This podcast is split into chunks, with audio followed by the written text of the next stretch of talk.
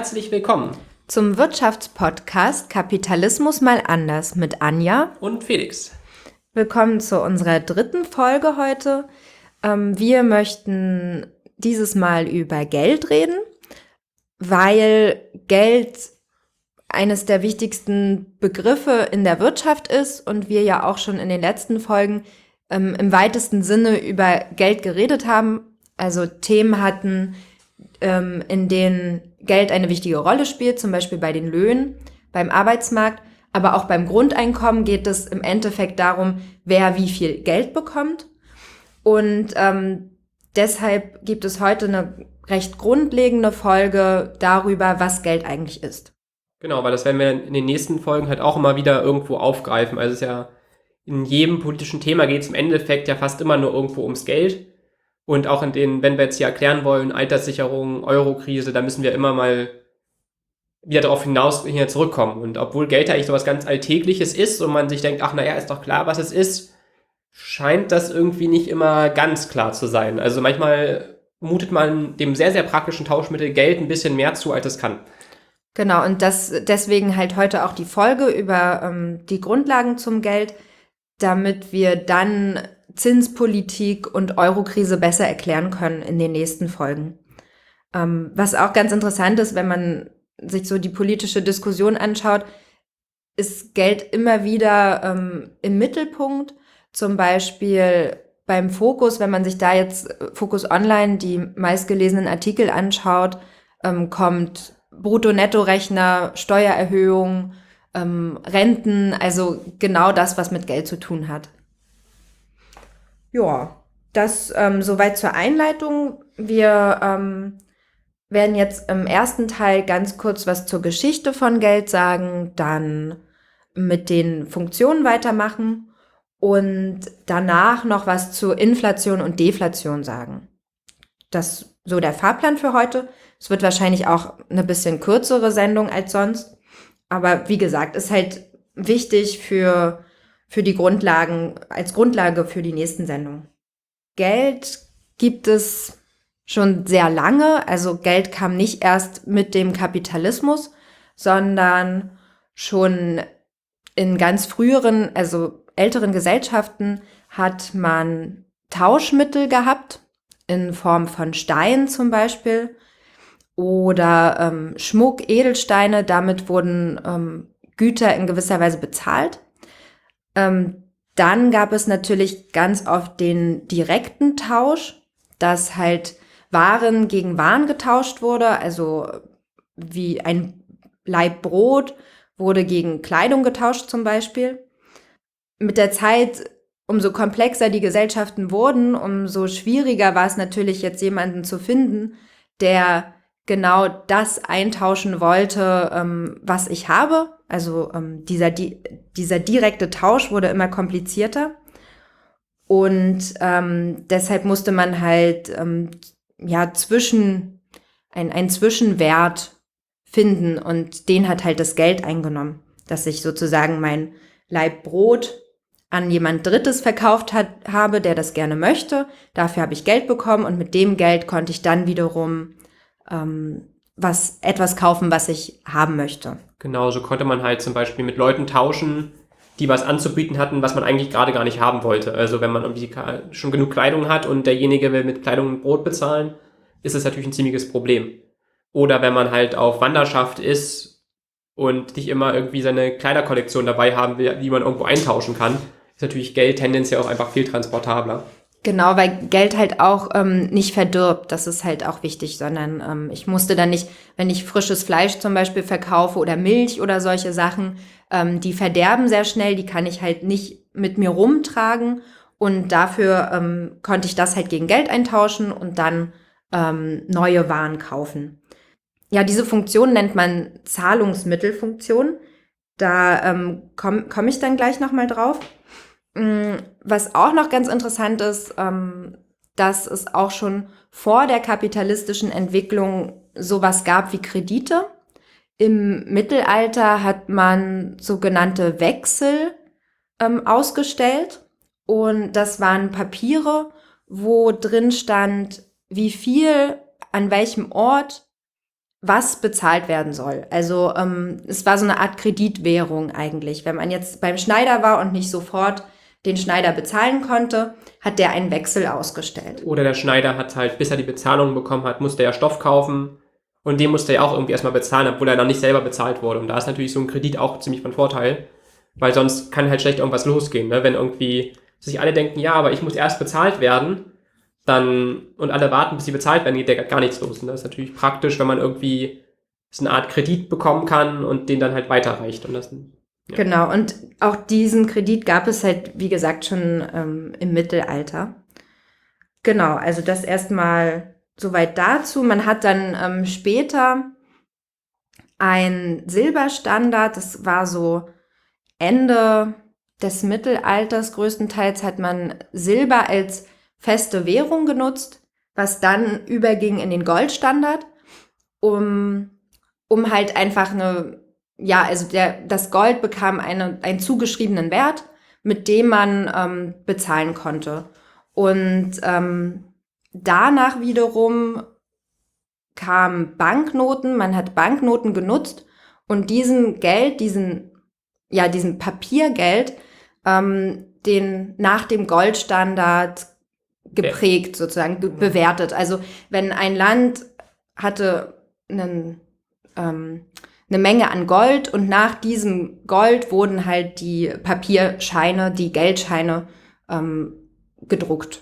Genau, also vor allem Gold und Silber und Geldscheine haben natürlich gegenüber Knochen oder irgendwelchen Steinchen den Vorteil, dass man sie nicht ganz so gut fälschen kann.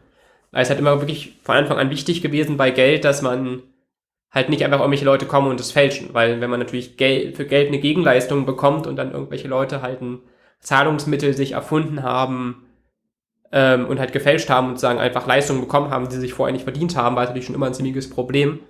Und da ist es natürlich dann wichtig, sowas wie Gold zu haben, was halt einfach knapp ist und wo man auch gut nachprüfen kann, ähm, dass das halt irgendwie auch echt ist. Und wenn man halt irgendwo, keine Ahnung, irgendwelche Glasperlen oder sowas hat, dann, oder irgendwelche Perlen, die, hm, sind die, wie viel sind jetzt wert? Oder irgendwelche Kunstobjekte, ist halt schwierig, ne? Was natürlich dann mal wichtig, sich irgendwie auf was zu einigen, was wirklich knapp ist, wie Gold und Silber. Das kann man halt nicht wie Sand am Meer äh, abernten und dann, ja. Genau, das, ähm, das erstmal zur Geschichte. Ähm, kommen wir jetzt zu den Funktionen. Ähm, vorhin habe ich schon mal angedeutet, die Zahlungsmittelfunktion. Also nur noch mal zur Wiederholung. Geld ist halt ein, mit, ein Tauschmittel, ein, ähm, ein Mittel, mit dem ich Dinge bezahle und ähm, Güter kaufen kann. Das bedeutet, dass Geld halt auch beweglich ist, weil wenn ich Dinge kaufe, dann kann der Geldbesitz schnell wechseln. Und dieses Bezahlen ist eigentlich eine Bewertung von Gütern. Also mit, mit dem Geld bewerte ich ähm, bestimmte Produkte, was auch recht wichtig ist, weil Geld halt an sich keinen Wert hat, sondern nur einen zugeschriebenen. Den realen Welt haben dann halt die, äh, den realen Wert haben dann die Produktionsgüter in dem Fall. Genau, also man kann halt mit einem 10-Euro-Schein, den kann man zwar zum Heizen benutzen, aber nicht wirklich gut. Man kann ihn nur sehr schlecht essen, man kann sich nur sehr schlecht ein Haus draus bauen, man kann ihn nicht wirklich gut lesen, um dafür Informationen zu bekommen. Es hat wirklich ein Objekt, was einen Wert zugeschrieben bekommen hat und wo immer jemand aufpassen muss, dass das nicht zu viel produziert wird von unerlaubter Seite. Genau, aber es hat halt wirklich halt nicht kein Wert an sich wie so ein Sack Mehl oder sowas. Genau, und wenn wir halt jetzt auch im Laufe der Sendung über das Geld ähm, bekommt mehr Wert oder weniger Wert, meinen wir halt immer diesen zugeschriebenen und nicht ähm, den realen Wert, weil den hat Geld einfach nicht in dem Sinne. Das ist relativ wichtig, auch dann bei den ähm, weiteren Folgen, die wir machen. Ähm, dazu auch gleich die zweite Funktion, und zwar die Wertaufbewahrungsfunktion da Geld nicht verdirbt, wie wir vorhin schon gesagt haben, ähm, kann das Vermögen gespeichert werden und auch aufbewahrt.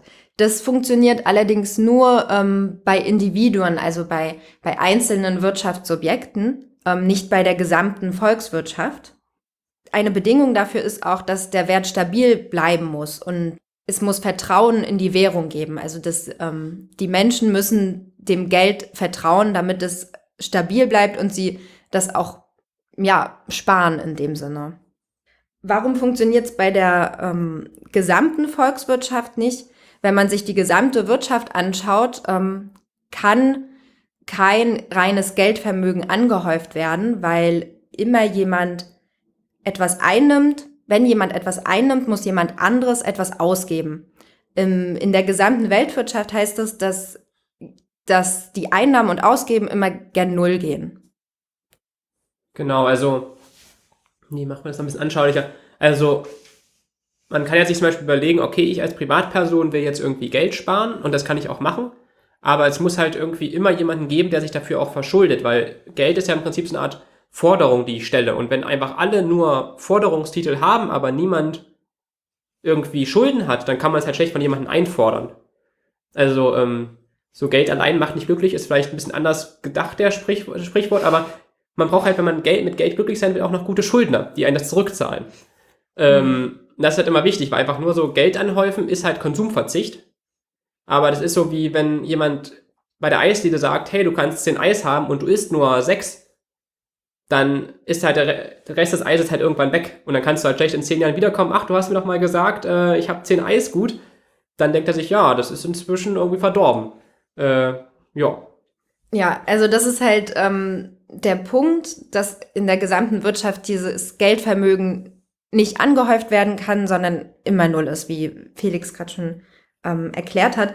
Denn in einer Wirtschaft hat eigentlich nur das Sachvermögen einen wirklichen Wert. Wie wir vorhin halt auch schon gesagt haben, dass Geld kein Wert ist, kommt halt hier wieder vor. Und ähm, Sachvermögen sind Investitionen. Oder halt auch einfach, na, oder auch halt Konsumgüter, die halt irgendwie Oder Konsumgüter, genau. Also im Prinzip einfach alles, was noch da ist, wenn zum Beispiel jetzt irgendein böser Hacker sämtliche Bankserver hacken würde und alles auf Null setzen würde. Dann die Maschine ist noch da, das Eis ist noch da, das Geld ist halt nicht mehr da. Und das sind halt sozusagen die, die eigentlichen Werte.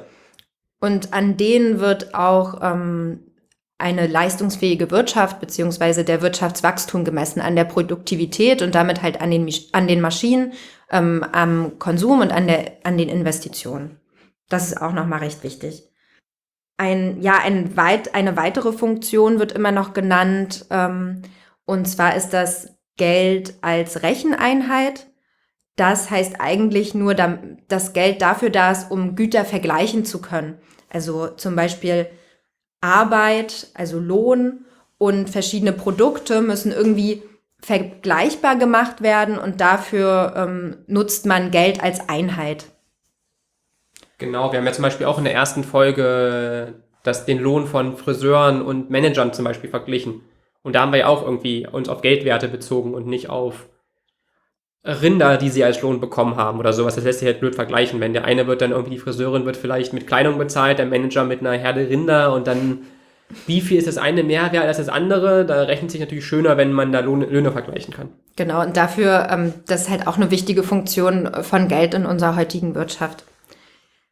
Genau, das war das zum ersten Teil. Ähm, ich würde noch mal ganz kurz zusammenfassen. Also Geld ist ein Zahlungsmittel, dient als ein zwischengefügtes Tauschmittel sozusagen und ähm, hat keinen realen Wert, keinen Wert an sich, sondern immer nur einen zugeschriebenen und kann ähm, in einer geschlossenen Volkswirtschaft nicht angehäuft werden. Genau, also Geld ist im Prinzip eigentlich eine ziemlich super Sache. Man kann halt wunderbar damit handeln. Also ohne Geld wäre das Leben deutlich, deutlich komplizierter.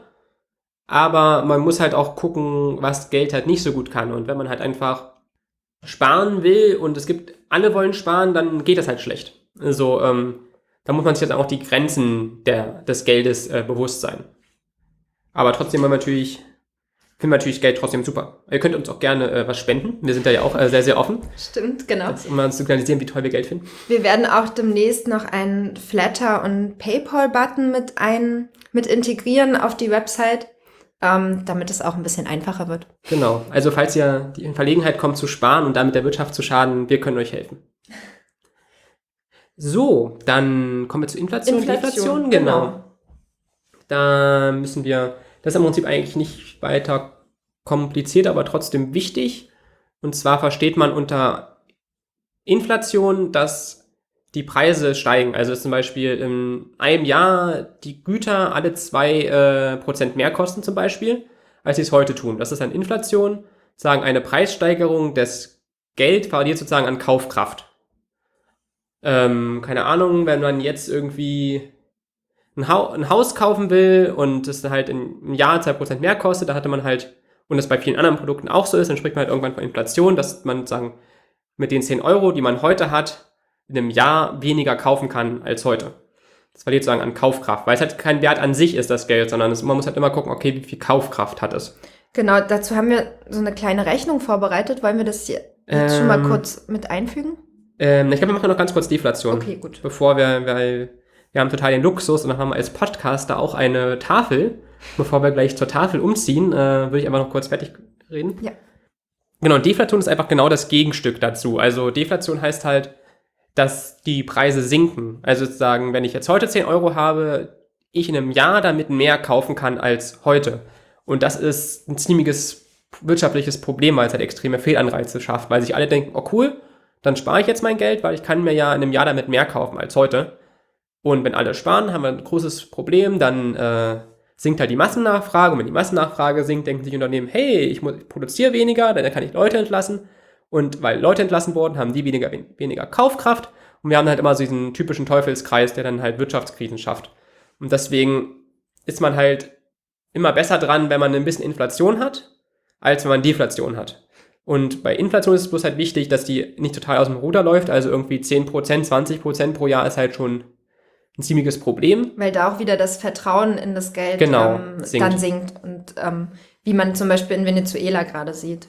Genau. Und das Wichtige ist auch, dass man halt vorher ungefähr weiß, wie die Inflation sich verhält. Also es ist ja in der Wirtschaft, das ist im Prinzip immer, immer das A und O, dass die Leute irgendwie Sicherheit haben. Also auch wenn irgendwas blöd ist, es muss wenigstens vorhersehbar sein. Und das ist halt auch bei Inflation wichtig, selbst wenn sie hoch ist, dann dass sie wenigstens irgendwie gleichmäßig hoch ist oder man am Anfang des Jahres weiß, was die Teuerungsrate ungefähr sein wird, dass man sich überlegt, okay, investiere ich jetzt schnell mein Geld oder langsam. Ähm, genau. Ja, dann können wir, glaube ich, jetzt einfach einen kurzen Schnitt machen und zur Tafel gehen. So, wir sind jetzt einen Meter weiter zur Tafel gewandert. Und erstmal habe ich, äh, muss, ich, feststellen, dass ich Anja einfach das Wort abgeschnitten habe. Sie wollte noch was zur Deflation sagen. Das soll jetzt hier möglich sein. Ich wollte einfach nochmal ähm, den Zusammenhang ähm, klar machen zwischen dem, was wir vorher gesagt haben und jetzt der Deflation.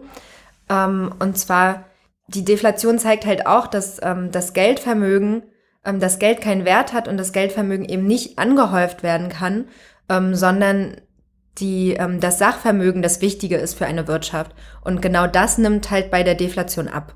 Und ähm, daran, das ist das Problem daran. Genau, weil es gibt dann halt die sinkenden Preise halt für die Hersteller immer weniger Anreize, was zu produzieren. Und halt weiter zu investieren, Ja. auch in dem Fall. Genau. Dann kommen wir mal kurz zu unserer Inflationsrechnung. Also nur um nochmal deutlich zu machen, warum sich Sparen nicht lohnt. Und ähm, der Wert des Geldes halt mit der Zeit, also der zugeschriebene Wert des Geldes mit der Zeit abnimmt, wenn man eine kontinuierliche Inflation hat, die ähm, eigentlich so um die 2%. Genau, also gerade ist sie weniger, das ist gerade ganz praktisch für viele Sparer. Also man sagt ja immer die böse EZB, aber zumindest für die Leute, die Riester-Verträge haben, ist es gerade sehr, sehr gut, weil die Inflation halt auch fast null ist. Und ähm, das ist ja mal ein bisschen, die Rentendebatte ist ja gerade relativ aktuell, wo dann überlegt wird, naja, Riester ist ja nicht ganz so schlimm, wie manche Kritiker sagen, weil es ist schon noch ein bisschen besser als ein äh, Sparstrumpf, also wenn ich einfach mein ganzes Geld einfach unter das Kopfkissen legen würde. Aber ähm, wir wollen einfach mal eine kurze Rechnung machen, um zu zeigen, dass wenn man schon Geld beiseite legt, man halt auch irgendwie gucken muss, dass es ein bisschen verzinst wird, weil sonst verliert es halt irgendwie extrem an Wert. Genau, und ähm, die erste Rechnung ist halt mit ähm, einer Inflationsrate von 2%. Ähm, Also wir wollen ausrechnen, wenn wir heute 100 Euro anlegen, ähm, wie viel Wert das in 50 Jahren hat. Genau, also es wird ja uns immer gesagt, wir junge Menschen, wir sollen doch gefälligst mal fürs Alter vorsorgen, schön riestern. Und ähm, dann heißt ja meistens, okay, du kriegst ungefähr das raus, was du an, sagen, an Geld raus, was du reinbezahlt hast.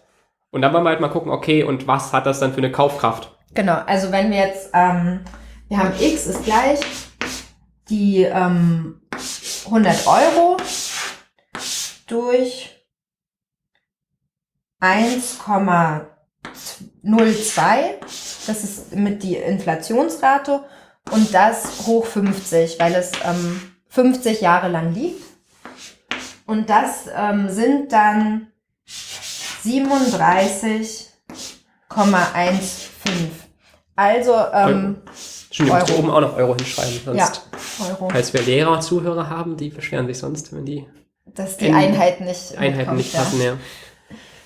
So, genau, das Ergebnis sind 37 ähm, Euro und 15 Cent. So viel zugeschriebenen Wert hat, ähm, haben die ehemals 100 Euro nach 50 Jahren. Genau, also wenn wir jetzt sozusagen gute Bürger werden, wenn es gesagt wird und jetzt gleich nach der Sendung losgehen und 100 Euro sozusagen einfach irgendwie so einem Versicherungsvertreter geben und der das dann halt irgendwie anlegt, aber halt irgendwie selber noch ordentlich was abzweigt, ähm, dann haben wir sozusagen am Ende so ein bisschen mehr als ein Drittel von, von der Kaufkraft, die wir sozusagen vorher aufgegeben haben.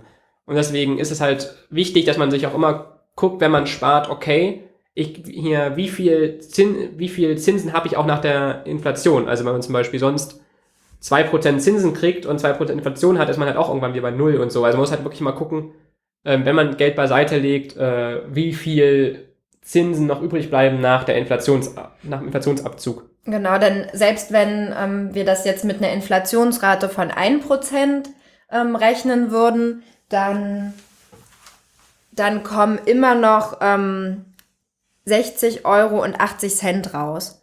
Also ähm, das heißt, selbst bei einer geringen Inflationsrate ähm, sind es dann am Ende, hat der Wert, der zugeschriebene Wert ist dann nur noch bei 60 Euro ähm, von den 100. Also auch da nimmt es ab. Genau, das war einfach noch so ein bisschen kleines Rechenanschauungsbeispiel.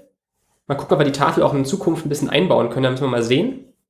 Ob wir das auch einfach in anderen Themen mal machen können. Wir haben, haben sie bloß einfach gerade da. Ja, das ist ganz praktisch. so. Ähm, genau, ja, dann sind wir, glaube ich, fertig für heute. Wir Ja. würden uns freuen, wenn ihr uns weiter tapfer weiterempfiehlt. Ähm, Und das funktioniert unterstützt. schon ganz gut, genau. Und was auch schon sehr gut funktioniert, dass die neuen Hörer auch immer gleich die Folge 1 mithören. Das finden wir auch sehr gut. Das könnt ihr dann bei eurer Empfehlung auch gerne weiter so empfehlen. Genau, und ähm, das nächste Mal geht es bei uns weiter mit Zinspolitik, Eurokrise und ähm, Genau. Wir werden Altersversorgung nähern uns, dann wir nähern, später. nähern uns dann langsam der Euro-Krise an. Genau. Ja, vielen Dank fürs Zuhören. Jo, Bis tschüss. bald.